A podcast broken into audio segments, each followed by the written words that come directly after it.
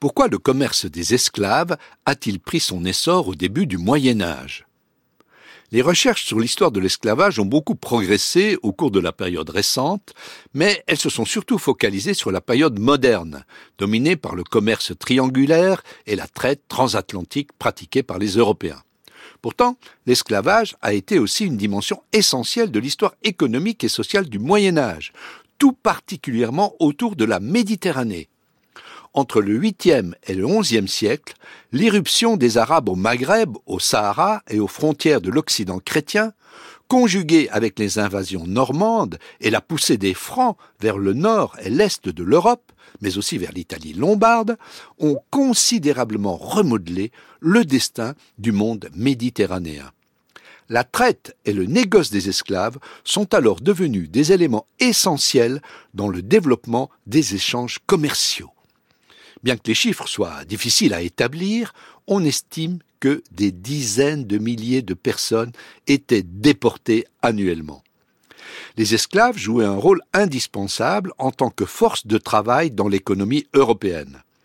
La mise en valeur des grands domaines aristocratiques reposait en partie sur leurs frêles épaules, comme le prouve une ordonnance de Charlemagne demandant instamment à ses officiers de lui procurer des troupes d'esclaves pour les travaux agricoles. Mais cette main-d'œuvre servile était aussi une monnaie d'échange. Les marchands andalous se rendaient fréquemment dans le nord de l'Espagne pour acheter des esclaves en provenance d'Europe afin d'acquérir en contrepartie des produits orientaux. Des régions entières du Maghreb, de l'Afrique subsaharienne et de l'Europe furent alors transformées en réservoirs d'esclaves. Les trafics transitaient par l'Afrique, mais aussi par l'Asie, par les fleuves russes, le Caucase ou la mer Caspienne.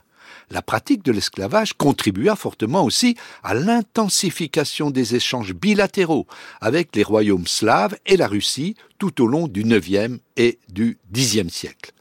Les esclaves, de même que les chevaux et la cire, étaient vendus contre des armes et des marchandises de luxe.